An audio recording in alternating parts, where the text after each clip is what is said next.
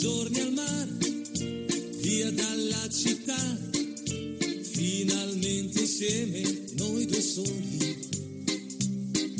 Sveglia accanto a te, poi dopo il caffè, passeggiate mano nella mano.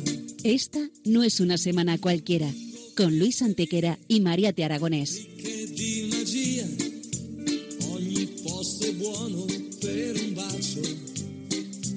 Hola a todos, bienvenidos una vez más al programa Esta no es una semana cualquiera en Radio María, con un servidor de ustedes Luis Antequera. y Mariate Aragonés.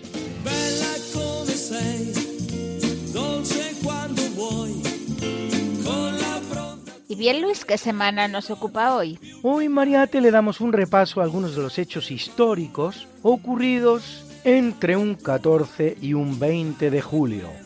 Una semana que no es una semana cualquiera, siete días, sette giorni, como dice nuestra sintonía, en los que han pasado a lo largo de la historia cosas que ni se imaginan nuestros oyentes, porque la historia es así, mejor y más fantástica que la más increíble de las fantasías. Comencemos, pues.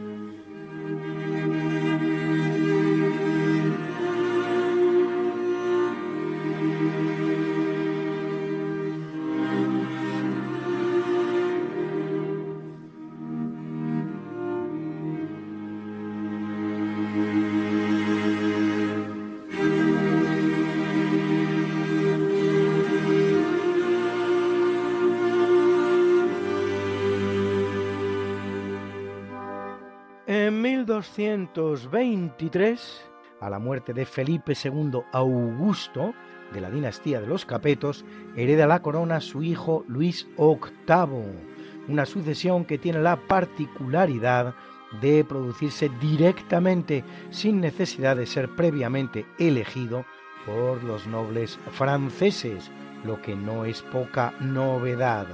Tras derrotar al inglés Juan Sin Tierra en 1214 en Roche-au-Moine, la Roca de los Monjes, se presenta en Londres, donde llega a ser proclamado rey de Inglaterra, si bien al final, en 1217, será derrotado por Enrique III, hijo de Juan Sin Tierra.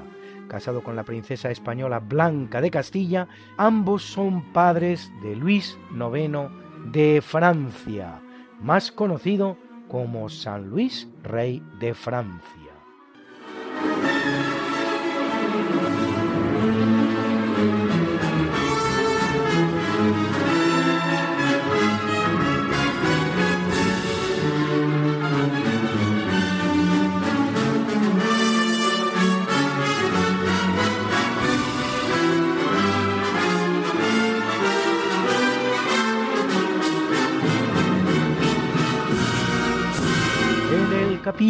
Siempre fecundo de la conquista, colonización y evangelización de América por los españoles que va a permitir a los indígenas americanos el tránsito del neolítico al renacimiento.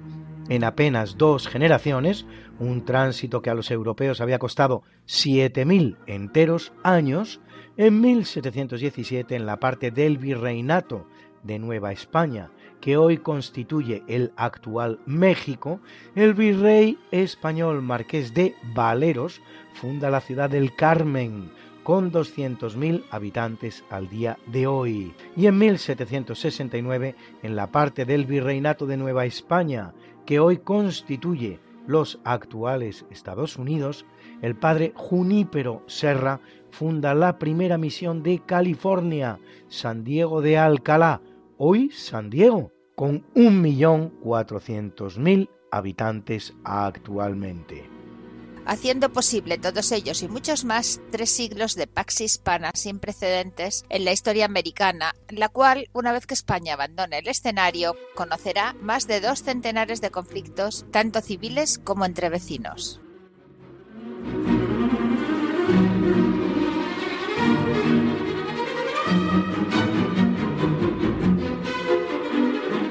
En 1683, capitaneados por el gran visir Kara Mustafa, los turcos sitian la gran capital austríaca. Se trata del llamado segundo sitio de Viena, siendo el primero el que se había producido en el año 1529, siglo y medio antes, liberado por el emperador Carlos V al frente de un ejército en el que militaban muchos soldados españoles.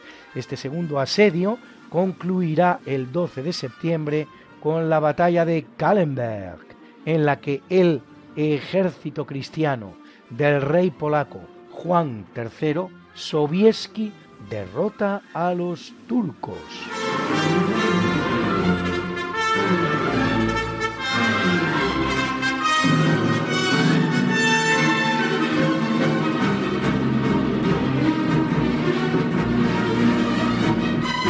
En 1789, ante el descontento que produce la caída del ministro de Finanzas Jacques Necker, partidario de otorgar una mayor representación al tercer estado en las cámaras, varios miles de parisinos fuertemente armados con las armas que han podido capturar en el ataque anterior al Hotel des Invalides asalta la fortaleza de la Bastilla, prisión estatal que se había convertido en símbolo del absolutismo. Tras un duro combate en el que mueren un centenar de asaltantes, la Bastilla cae en manos de los insurrectos, pero en realidad en la terrible prisión apenas se encuentran siete presos, cuatro de ellos pequeños rateros que esperan la instrucción de su juicio y junto a ellos el conde Solage, acusado por sus familiares de incesto, con su hermana Pauline, el conde de Malville y Auguste Claude Tavernier, encerrados igualmente por denuncia de sus propios familiares.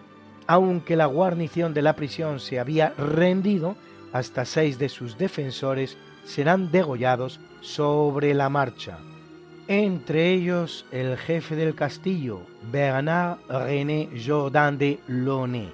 En cuanto a la prisión, poco duraría ya, pues solo cuatro meses después era derruida. Durante las excavaciones del metro de 1899 se descubrirán los cimientos de la torre Liberté, que se recolocan en la esquina del Boulevard Enrique IV con el Quai de Celestin donde siguen al día de hoy. El puente de la Concordia contiene piedras reutilizadas de la Bastilla.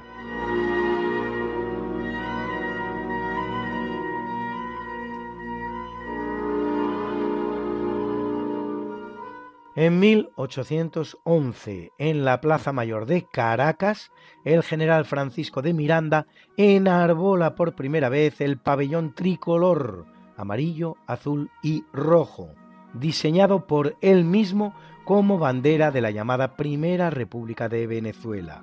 Con capital en Valencia, la Primera República da inicio el 19 de abril de 1810, cuando una Junta Suprema declarada en Caracas destituye al capitán general Vicente Emparan y termina el 25 de julio de 1810 12 con la capitulación de San Mateo ante el jefe realista Domingo Monteverde. En cuanto a Miranda, considerado traidor por los secesionistas venezolanos, será capturado por Bolívar y entregado por Manuel María de las Casas a Monteverde, quien lo manda a España, donde muere de un derrame cerebral precisamente mientras planea su fuga.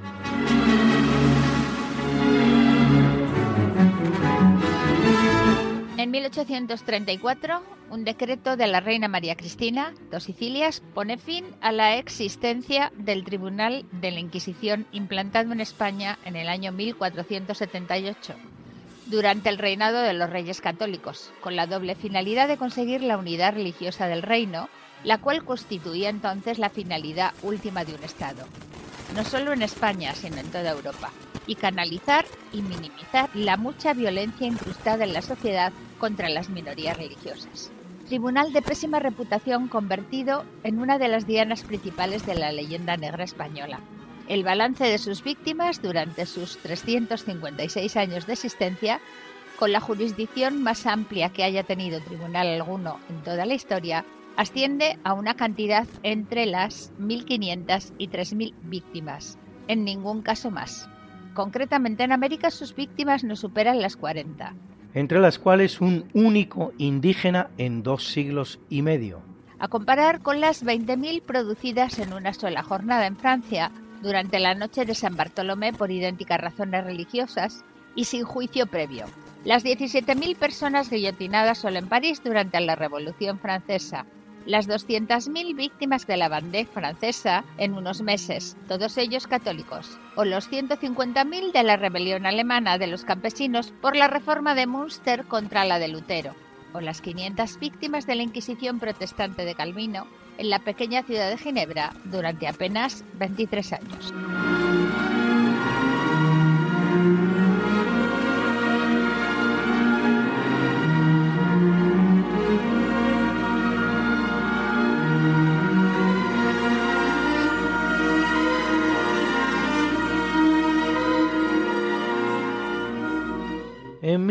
1865, después de varios intentos, tantos como 15, un equipo de alpinistas franco-británico comandado por el inglés Edward Whymper corona por primera vez el monte Cervino en los Alpes suizos, reconocido por su característica forma piramidal de 4.478 metros de altura, no sin pagar un alto coste, pues en el descenso un accidente hará que pierdan la vida cuatro de los componentes de la cuerda. Es una de las grandes fechas en la historia del alpinismo.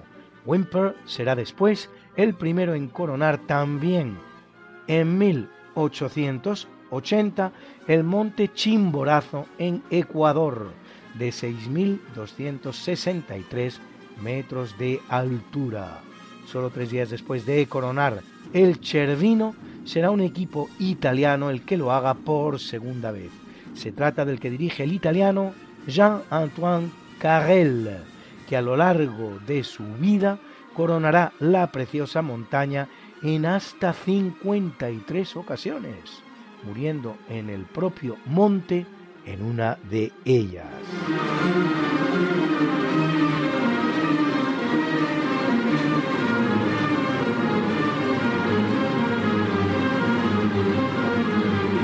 En 1880, en el marco de la Tercera República Francesa, el gobierno francés declara el 14 de julio, día en que con la toma de la prisión de la Bastilla de París, 91 años antes, se da por iniciada la Revolución Francesa como la fiesta nacional del país. Asimismo, la marcha conocida como la Marsellesa es elevada a la condición de himno nacional antes ya lo había sido durante la Revolución Francesa, aunque desde el Imperio Napoleónico deja de serlo.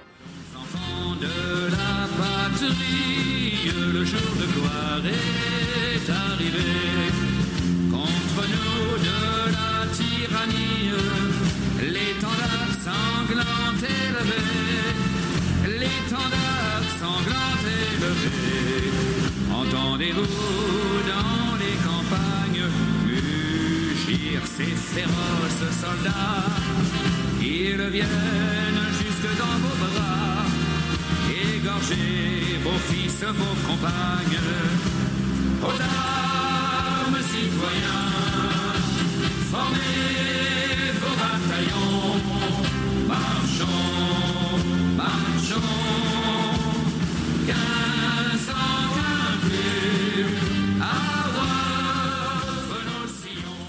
Es su autor Rouget de Lille, que era masón, circunstancia que ha servido a algunos para establecer una conexión entre la melodía marsellesa y alguna composición de otro reconocido masón, Wolfgang Gottlieb Mozart. La marsellesa en realidad nace como chant de guerre pour l'armée du Rhin, canto de guerra para el ejército del Rin, por encargo del alcalde de Estrasburgo durante la llamada Guerra de la Primera Coalición. Las notas de la marsellesa suenan también en la obertura 1812 de Piotr Ilich Tchaikovsky, que está sonando como banda sonora en este primer tercio de nuestro programa.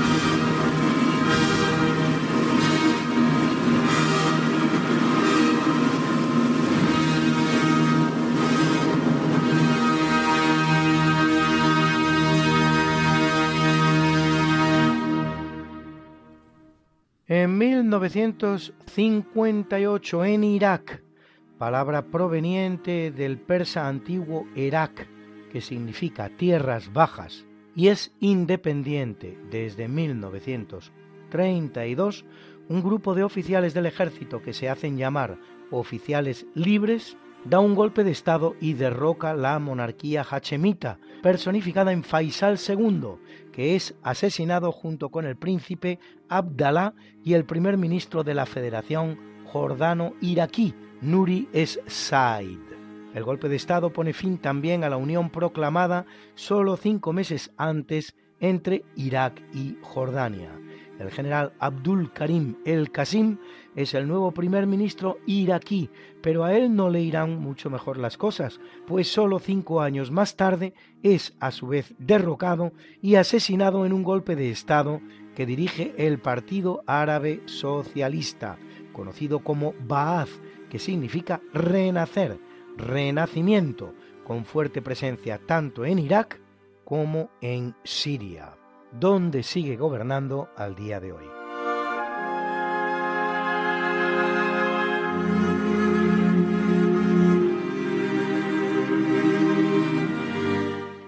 1969, en Cabo Cañaveral, en Florida, despega, impulsado por el cohete Saturno V, el Apolo 11, que tripulan Neil Armstrong, comandante de la misión, Edwin Aldrin y Michael Collins. Cuatro días después, el 20 de julio, Armstrong se convierte en el primer ser humano que posa su pie sobre la superficie de la Luna, en el llamado Mar de la Tranquilidad. Aldrin, por su parte, se convertirá en el primer ser humano en celebrar la Eucaristía en la Luna, y más genéricamente fuera de la Tierra, pues con el permiso de la Agencia Espacial, lleva consigo el pan y el vino consagrados. Antes de comulgar, Aldrin leerá un pasaje de la Biblia, Juan 15:5, donde se dice: Yo soy la vid, vosotros los sarmientos, el que permanece en mí y yo en él, ese da mucho fruto, porque separados de mí no podéis hacer nada. Convertido así en el primer versículo evangélico leído fuera de la Tierra. Por desgracia, solo el personal de tierra de la misión podrá escuchar a Aldrin, ya que la NASA desconectará la transmisión al público por las presiones de la conocida TEA Madeline Murray O'Hare, conocida en su momento como la mujer más odiada de Norteamérica.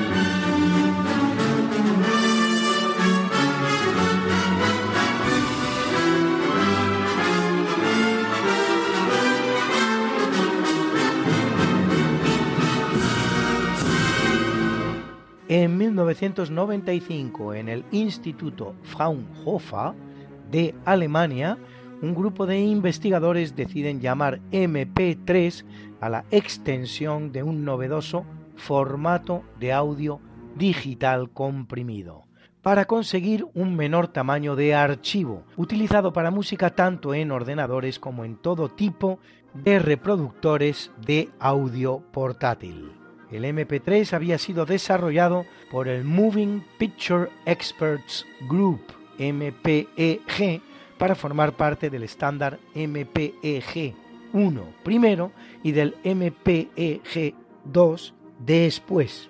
Un MP3 con una compresión de 128 kbit por segundo tiene un tamaño unas 11 veces menor que su homónimo en CD.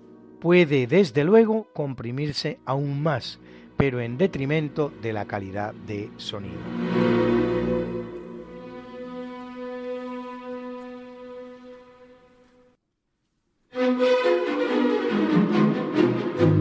En 2015, en Viena, Estados Unidos, Irán y otras seis potencias mundiales sellan un pacto nuclear que frena el acceso iraní a la bomba atómica a cambio de levantar las sanciones económicas que pesan sobre el país. Las relaciones entre Irán y el mundo occidental en general y Estados Unidos en particular habían entrado en un proceso de empeoramiento con la llamada revolución de los ayatolás y el acceso al poder del ayatolá Khomeini, agravado por la invasión de la embajada estadounidense en Teherán en 1979 por unos supuestos estudiantes, abiertamente consentida por el régimen iraní. Y hoy uno de esos grandes personajes de la historia de España nos pide un hueco en Esta no es una semana cualquiera para hablarnos de su propia biografía. Escuchen. Hola, soy Hernán Cortés. En pleno siglo XVI partí de Cuba, y no tuve más remedio que no hacer mucho caso al gobernador Velázquez, porque de haber actuado de otra forma el rey habría visto mermados sus tierras y almas. Gracias a Dios y a mis conocimientos en leyes, estableciendo el primer asentamiento de aquella zona, a la que llamé Villa Rica de la Veracruz, pude sortear aquella dificultad. Su católica majestad, rey de España y emperador Carlos, tuvo a bien permitirme continuar con mi labor a su servicio y al de Dios. Llegué a un continente completamente nuevo para el hombre. Una tierra desconocida, con personas que hablaban lenguas nunca antes oídas, y que luchaban entre sí. El pueblo más poderoso, por lo visto llamados mexicas, tenía sometidos a la mayor parte de los demás pueblos. Secuestraban y sacrificaban a las gentes de los otros pueblos, además de cobrarles impuestos. Con los medios del siglo XVI y con menos de mil españoles, conseguí unir a muchos de esos pueblos y ayudarles a librarse del yugo mexica. Establecí alianzas con decenas de esos pueblos, hasta conseguir un ejército de 200.000 indígenas y apenas mil españoles. Realicé infinidad de exploraciones y mandé realizar otras tantas, del este al oeste del continente, recorriendo miles de kilómetros. Conquistando Tenochtitlán y descubriendo para el rey, para España y para el mundo la Baja California. Tuve un hijo con Malinali, bautizada como Doña Marina, la cual estaba esclavizada por otro pueblo de la zona. Al parecer su madre la había vendido, aunque su origen era noble. A nuestro hijo le puse mi apellido y de nombre Martín. Lo mandé a España para que se educara junto con el futuro rey de España, el príncipe Felipe, en la corte.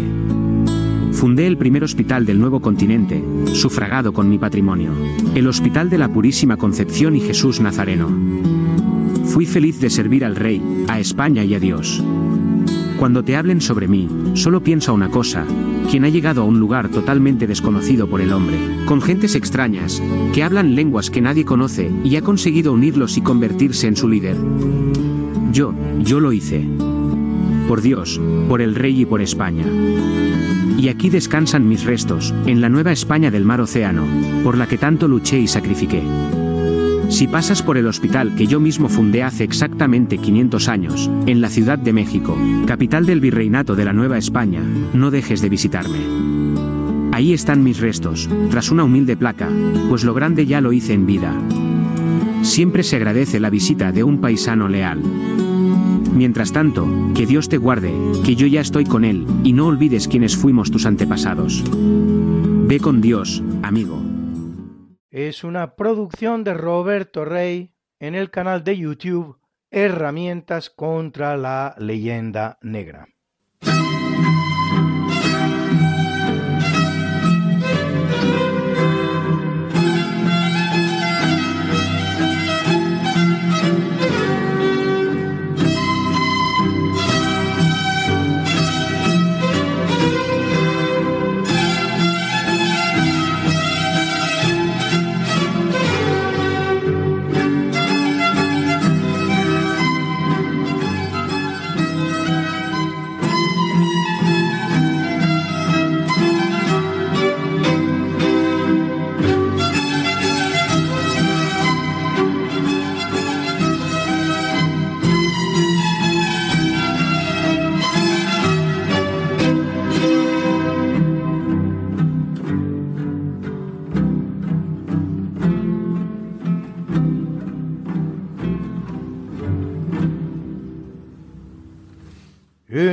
Capítulo del natalicio en 1602 ve la luz terrenal el italiano Giulio Mazzarino o Jules Mazarin en francés, cardenal y político que controlará el gobierno de Francia durante la minoría de edad de Luis XIV, el cual pone las bases de la grandeza que alcanzará la potencia ultrapirenaica durante dicho reinado.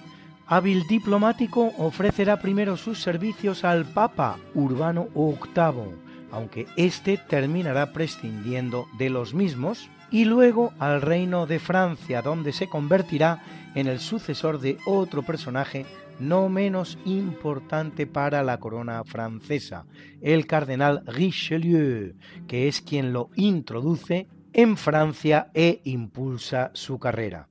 A la muerte de Luis XIII obtiene el favor de la regente, la española Ana de Austria, permaneciendo en su importante posición durante casi 20 años. Se habla incluso de unos amoríos entre la reina y el cardenal. Será uno de los grandes protagonistas del nuevo orden europeo producto del final de la Guerra de los 30 años, por la cual España pierde los territorios holandeses, aunque contrariamente a lo que sostiene corrientemente la historiografía oficial, continuará siendo la gran potencia del mundo y también en Europa, donde aún mantiene sus numerosas posesiones en Italia y Bélgica.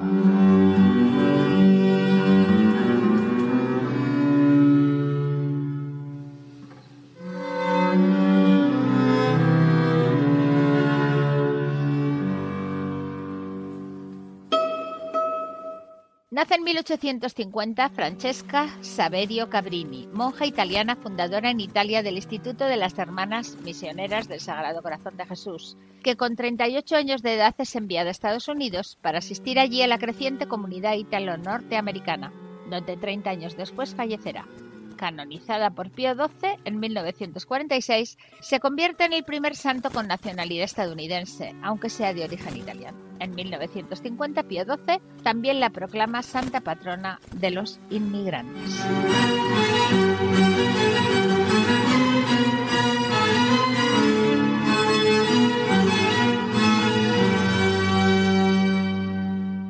Viene al mundo en el año 1858 la británica Emmeline Goulden, más conocida como por lo general ocurre con las mujeres provenientes del ámbito anglosajón, no así con las provenientes del ámbito hispánico, por su nombre de casada, Emmeline Pankhurst, sufragista británica que funda la Liga en favor del derecho al voto de la mujer, para conseguir, como su nombre indica, el voto femenino en su país.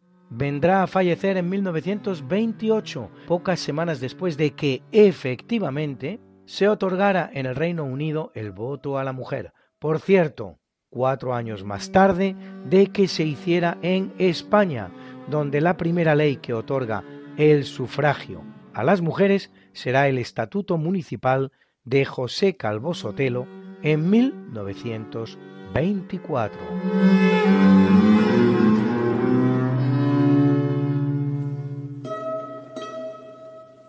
En el año 1862 viene al mundo el austríaco Gustav Klimt, pintor representante del movimiento simbolista austríaco, inserto en la corriente llamada de la secesión vienesa particularmente apegado a la representación de la figura femenina, las pinturas que realiza hacia 1900 para el techo del Gran Salón de la Universidad de Viena serán calificadas como pornográficas. Durante su llamada fase dorada, muchas de sus pinturas incorporarán el pan de oro en su elaboración. Algunas de sus obras más celebradas son El beso, Judith o Danae una obra suya tendrá una particular trascendencia, la llamada Retrato de Adele Bloch-Bauer, expropiada por los nazis, recuperada por su dueña, la propia Adele, y finalmente vendida en 2006 por un precio de 135 millones de dólares, hecho que inspirará una famosa película titulada La Dama de Oro, protagonizada por Helen Mirren. La obra de Klimt influirá en muchos otros pintores austríacos, como notablemente Egon Schiele. En España registra cierto parecido la obra de Hermenegildo Anglada Camarasa, contemporáneo de Klimt, aunque según parece no llegaron nunca a conocerse.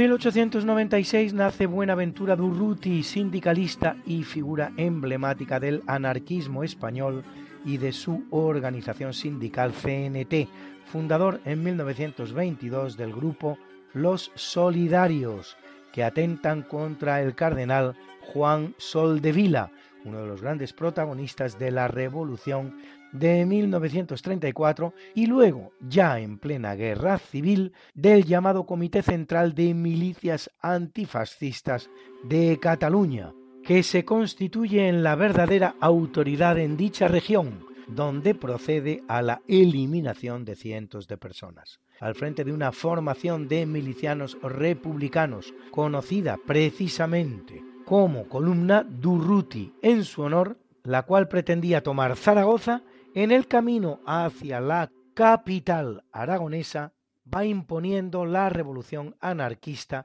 en los pueblos que toma, expropiando tierras, eliminando la propiedad privada e instaurando el comunismo libertario.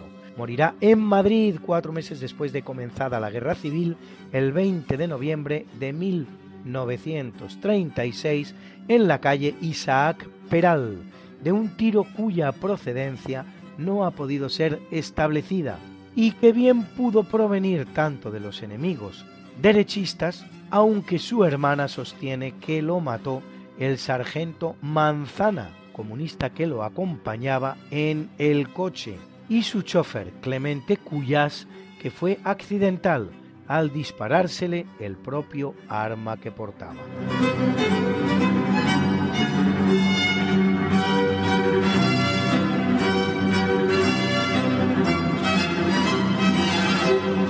Nace en 1948 Goodwill Sveletinica Bekuzulu, rey de los zulúes con un estatus reconocido por la Constitución de la República Sudafricana, que lo fue durante más de 50 años, coronado octavo monarca de los zulúes en Nongoma el 3 de diciembre de 1971, con un papel crucial en la época del apartheid sudafricano y su final. Presidirá el Consejo del Ingonyama Trust, que administraba los 28.000 kilómetros cuadrados de tierras ancestrales zulúes. Los zulúes son un grupo étnico africano con más de 10 millones de individuos que pueblan principalmente la provincia sudafricana de KwaZulu Natal, aunque también existen pequeñas poblaciones en Mozambique, Zambia y Zimbabue. Su idioma deriva del bantú. Hoy día constituye el grupo étnico más numeroso de Sudáfrica, dividido en diferentes clanes.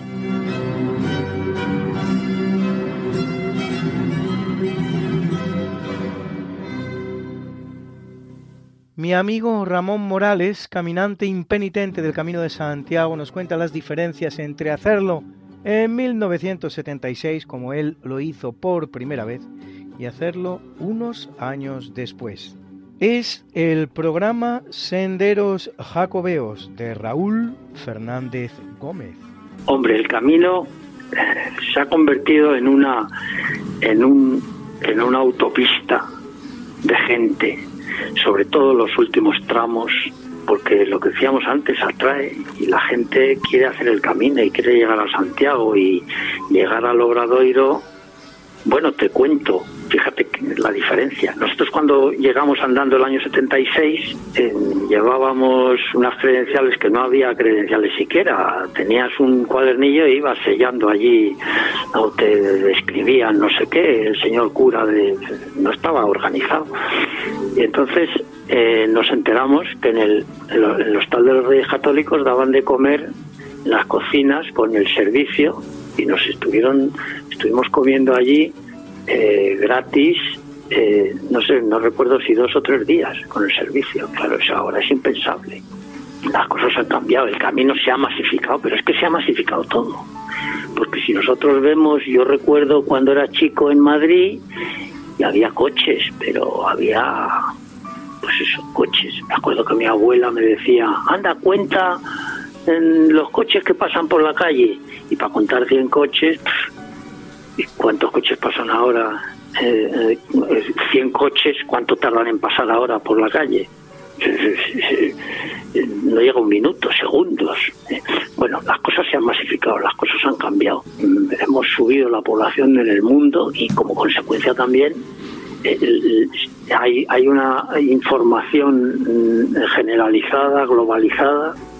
Hay novelas escritas en Alemania sobre el camino y libros y en Brasil y está cuajado el camino de alemanes y de brasileños y de todos lados, y de norteamericanos, y de todos lados, y de argentinos.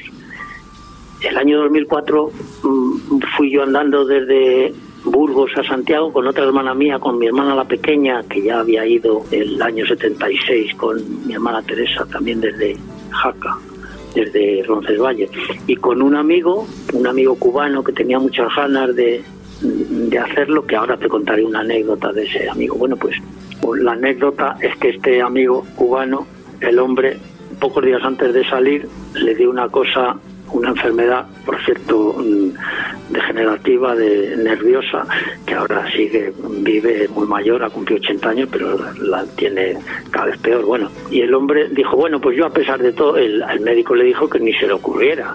Dije, yo a pesar de todo voy. Bueno, y el hombre iba arrastrando un pie iba muy despacio, hacíamos tres kilómetros a la hora. Y tanto es así que una señora pasando de, Burgos a Palencia, el río, no me acuerdo qué río es, le dice, señora, ¿por dónde tenemos que ir para pasar el río bien? Sí, vayan por allí, por aquel camino y ya llegan y, pasan el, puente. Pero le, ve andar a este amigo y le dice, pero van a Santiago, así no se llega. Como diciendo, y sí llegó el hombre llegó, fuimos muy despacio y sí llegó. Hacíamos también muchos kilómetros al día, pero todo muy despacio y sí llegó. Bueno, pues el, el año 2004 es una es una barbaridad lo que la, cantidad de gente eh, que, va ahora pero hombre también está bien y está bien organizado y la gente llega a Santiago y tiene donde dormir es un enriquecimiento magnífico pero claro es la masificación la cosa de nuestro tiempo. No lo podemos remediar.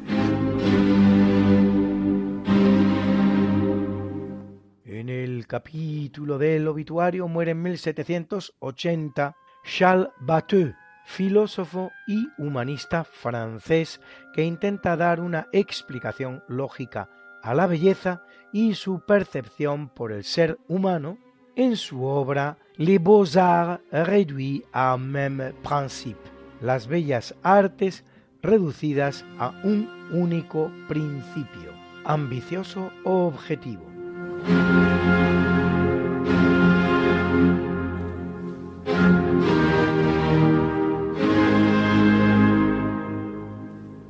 Abandona el mundo en el año 1824 un español singular, Agustín de Betancourt, ingeniero militar que desarrolla desde prototipos de máquinas de vapor y globos aerostáticos hasta planes urbanísticos como los de San Petersburgo, Kronstadt o Novgorod en un país tan lejano como nos es a los españoles Rusia.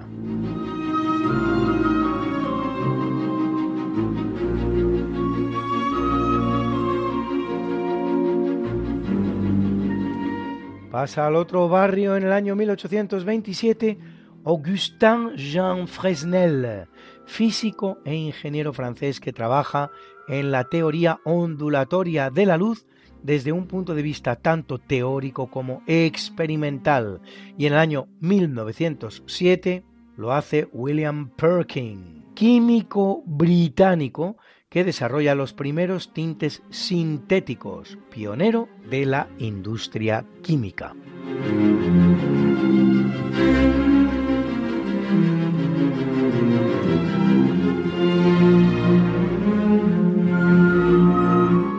Son malas fechas para la literatura, pues en el año 1885 muere la escritora española Rosalía de Castro, cuya obra gira en torno a su Galicia rural y al amor desgraciado, que escribe tanto en castellano como en gallego.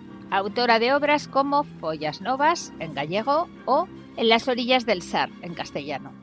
Y en el 1904 lo hace el escritor y dramaturgo ruso Anton Chekhov, al que se le encuadra en la corriente llamada naturalista auténtico maestro del relato corto, entre cuyas obras destacan Tío Vania y La Gaviota.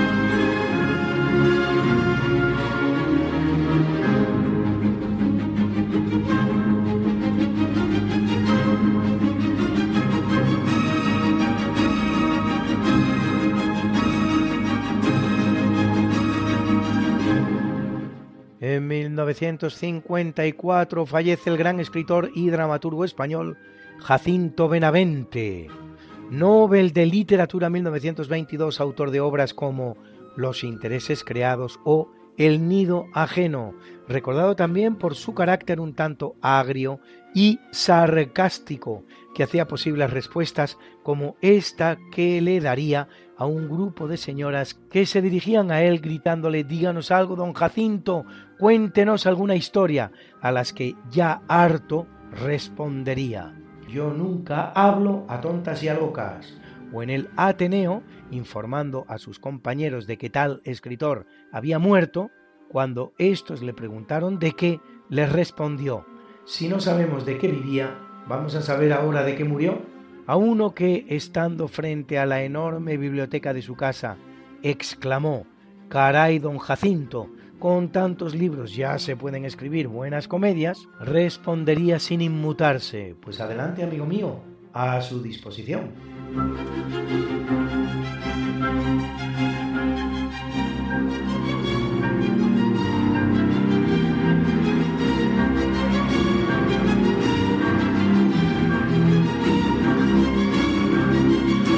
Y en 2003 el que nos deja es el gran cantante y guitarrista cubano Compay II, cuyas canciones sonaban así de bien.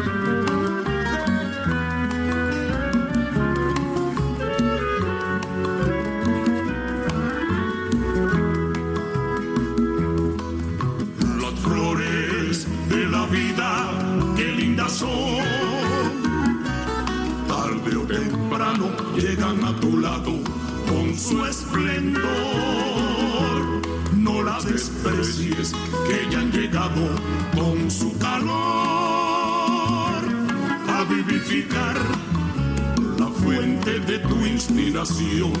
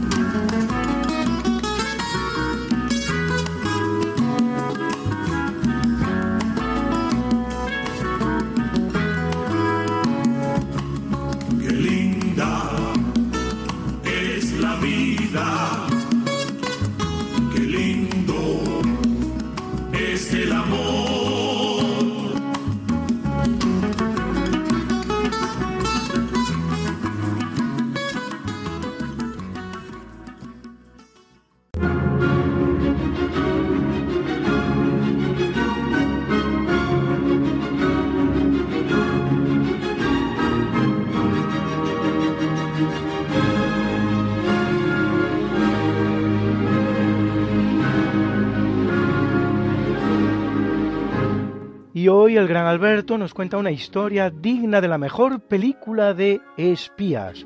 Escuchen, escuchen.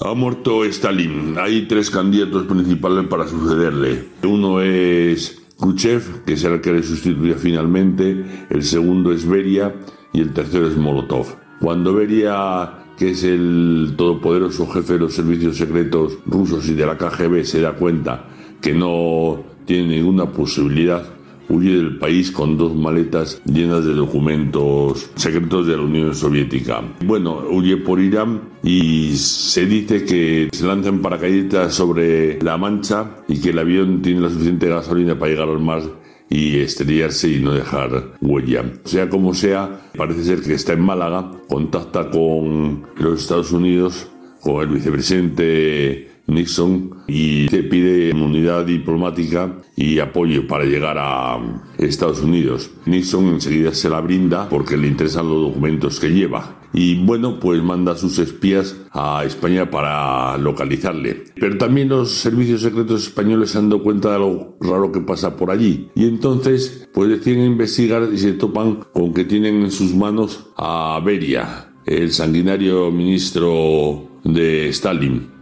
y entonces deciden secuestrarlo y llevárselo a Ibiza y ocultarlo a los americanos. Y ellos negocian directamente con los rusos. Bueno, pues esto se filtra, se entera Torcuato Luca de Tena, que es el director del ABC, y lo publica en un diario también suyo, que es blanco y negro.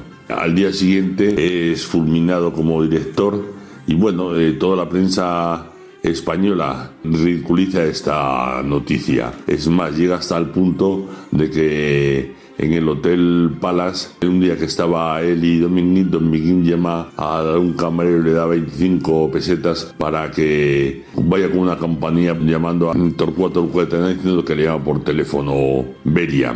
Bueno, esta es una realidad y hay otra realidad que dice que Beria es asesinado de un disparo en el Consejo de Ministros por Khrushchev. Bueno, el caso es que siguiendo con la primera idea, si es verdad que España negocia con los Estados Unidos y le da parte de los documentos fotocopiados, con Rusia se los cambia por los prisioneros de la División Azul y alguno más. Hay que tener en cuenta que España está intentando ingresar en la OTAN y tiene que estar jugando bien a las dos bazas. El hecho es que al año siguiente, en el año 1954, los divisionarios azules regresan a España en el Seminaris ¿Cuál de las dos versiones es la verdadera y cuál no? Pues no lo sé. Pero don Torcuato Luca de Tena fue un hombre muy veraz, fue un periodista que no era del régimen, sino todo lo contrario. Y si fue cesado tan fulminantemente fue porque algo habría de verdad. Porque por una serpiente de verano no cesaban a un periodista de la talla de don Torcuato. Pues quieran usted lo que les parezca mejor. Pues esto es todo y buenos días. Muchas gracias, Alberto. Te estoy particularmente agradecido porque esta historia me la había contado mi padre hace cosa de 30 o 35 años. Y la verdad es que era difícil de creer, no se la creía nadie en mi casa, todos nos reíamos con las historias de papá, no esta, sino muchas otras que nos contaba, y lo que me cuentas tú ahora no hace sino confirmarme la veracidad de las historias increíbles que me contaba mi padre. Todas las cuales aprovecho para decirles a ustedes se han venido confirmando una tras otra llego a la conclusión de que mi padre era una persona muy bien informada. En el caso de don Torcuato Luca de Tena no era tan complicado, porque papá y don Torcuato eran efectivamente amigos. Lástima que terminó el festival de hoy. Pronto volveremos con y así es, amigos, esto se acaba.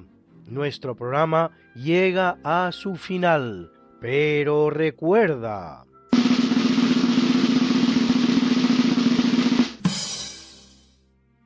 La verdad se corrompe tanto con la mentira como con el silencio. Cicerón. Marco Tulio Cicerón fue un político, filósofo, orador y escritor romano del siglo I a.C., considerado la quinta esencia de la elocuencia y la oratoria, al que debemos recordar también por sus aportaciones filosóficas que beben de tantas realizaciones anteriores, el platonismo, el estoicismo, los epicúreos, etc. Y también en el campo del derecho natural, por citar solo dos campos del saber. Por fortuna nos ha llegado mucho de su obra, en la cual una veintena de tratados filosóficos y decenas de discursos, tanto de tipo político como moral como filosófico, así como un tratado de oratoria, de oratore, considerado su obra maestra.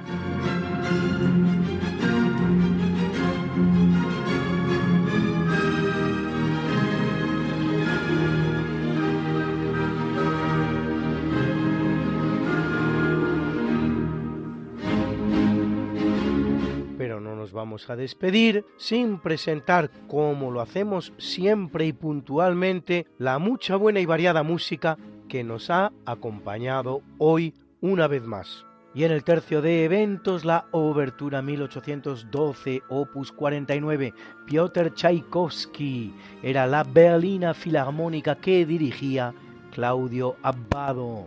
En el natalicio hemos escuchado la música nocturna del Estrade di Madrid, música nocturna de las calles de Madrid, el quintettino 6 opus 30 de Luigi Boccherini, interpretado por Le Concert des Nations que dirigía Jordi Savall, y en el obituario Egmont de Ludwig van Beethoven, que interpretaba la Gewandhausorchester que dirigía Kurt Masur.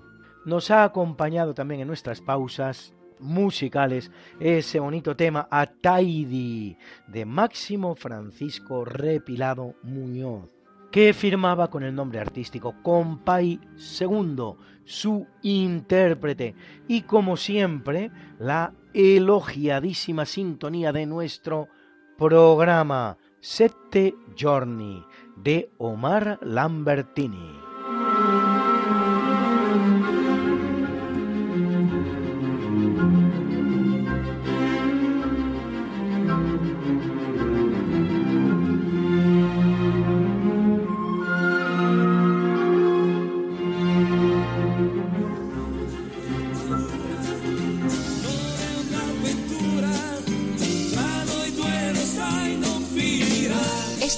Una semana cualquiera, a que teníamos razón. La historia, ¿cómo es? Y no como nos gustaría que fuera.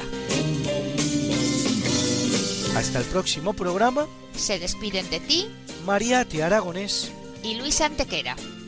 Pero yo te veo muy pronto en el programa de Javier Ángel Ramírez, Diálogos con la Ciencia, el jueves a las 12 de la noche, o lo que es lo mismo, el viernes a las 0 horas, con nuevos episodios de nuestra apasionante historia. No te lo pierdas.